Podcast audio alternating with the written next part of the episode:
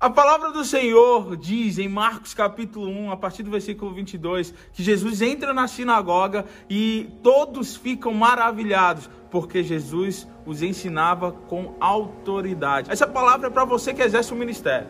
Essa palavra é direcionada para você que exerce algum cargo de liderança, você que ministra louvor, você que é obreiro na casa do Senhor. A palavra do Senhor diz que o principal fato de que as pessoas se admiravam é porque, diferentemente dos mestres da lei, e olha só, os mestres da lei eram pessoas indicadas e admiradas porque eles tinham muito conhecimento.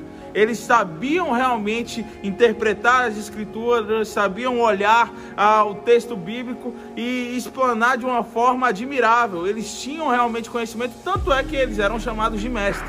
Mas diferentemente dos mestres, que somente ah, vomitavam conhecimento sobre as pessoas, Jesus os ensinava com autoridade.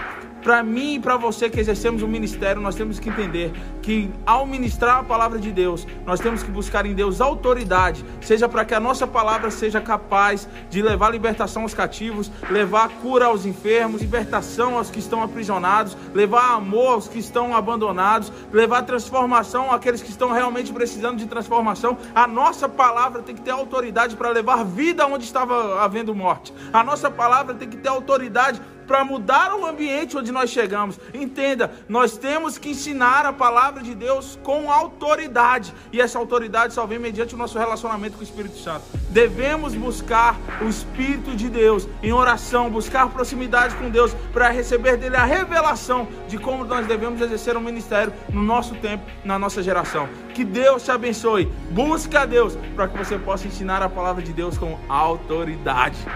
Vem conosco, nós somos Growing Generation.